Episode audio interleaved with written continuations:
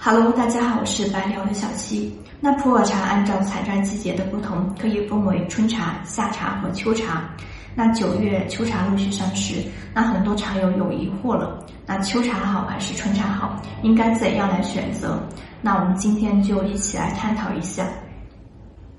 首先，我们要了解的是什么是普洱春茶。那普洱春茶是指在农历二十四节气中立春和立夏期间采摘以及加工的茶叶。而且呢，春茶有头春茶、二春茶、春尾茶之分。那这里呢，要具体的聊一下古树茶。由于古茶树大多生长在高海拔的一个深山里，那茶山的一个气候呢，会直接影响到茶树的一个发芽情况。如果气候干旱，古茶树发芽时间晚，而且发芽率低，那所以采摘的情况呢，要依据茶山的情况而定，不是绝对的。那么什么是秋茶呢？普洱茶的秋茶一般是每年的八月至十月份采摘，那又叫做古花茶。一般在八月份白露节气之前采摘制作的茶叶叫做早秋茶。从白露之后呢，到十月上旬，那这个时间段采摘制作的茶叶就叫做晚秋茶。那比起早秋茶，晚秋茶的滋味会更足一些，所以呢，晚秋茶是更值得一喝。那么普洱春茶和秋茶哪个更好呢？我们从以下几个方面来进行对比。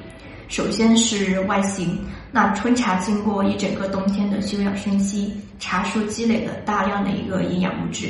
那冬天气温低，植物的一个呼吸作用减弱，再加上春季气候温暖湿润，光照强度弱，茶树能够汲取足够多的一个水分和营养物质，缓慢生长。那所以呢，春季的茶芽叶不容易长老，那相对会非常的肥硕顶结，绒毛比较的多，叶间距小，而且这个时候的芽叶呢是氨基酸和那个维生素等内含物质最为丰富的时候，而秋茶呢相对会偏细长一些，颜色比起同一地区的春茶。会更深一点，那它的茶梗会特别的长，那是因为经过夏天一整个雨量充沛的雨季，茶树的一个生长速度很快，茶叶就是还没有来得及长大就已经长老了，叶质会偏老，叶间距会比较的大。其次是香气，那相信茶友们有听说过这样子的说法，春水秋香。那这里的秋香指的就是秋茶的香气更为高扬。秋天降水少，气候干燥，那在茶叶的长成、采摘和制作的过程中，能够最大程度的保留了茶叶的香气。虽然比起春茶、秋茶缺乏丰富的营养物质，但是由于气候的一个因素，那秋茶内的一个芳香类物质也保留的会比春茶更好一些。那所以呢，平时只要提起秋茶，那大家第一想到的就是它的香气。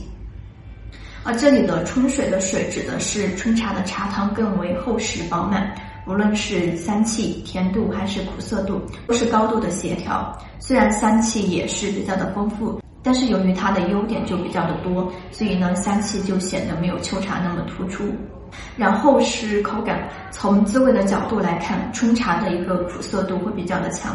那这是由于我之前提到过的春茶的一个内含物质比较丰富的原因，那它的茶汤会更加的厚实饱满，茶汤入口会有明显的厚重感，清香鲜爽甘甜，那这一些滋味呢就会表现得比较明显，回甘呀生津也会比较的迅速持久，那茶气的话也会更加的显著，那么秋茶就会略显平和，没有春茶那样丰富的口感，没有很大的一个起伏性。